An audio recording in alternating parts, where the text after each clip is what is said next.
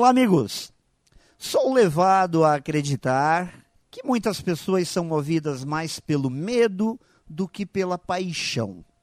Mais pelo medo de perder do que pela vontade de ganhar.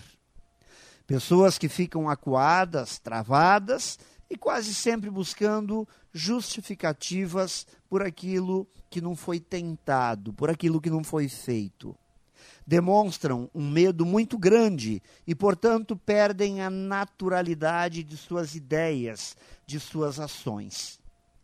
Esse tal de medo aparentemente pode nos proteger, mas muito mais também nos imobiliza.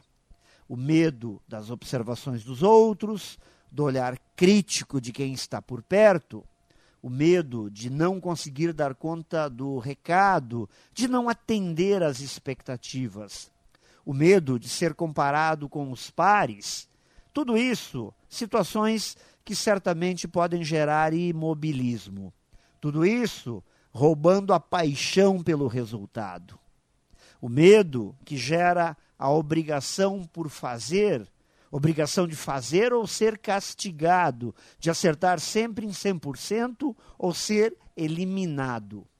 Por isso, uma pessoa para ser bem-sucedida naquilo que faz, primeiro tem que superar o medo, tem que se amparar na paixão e na certeza de que o sucesso está em tentar sempre.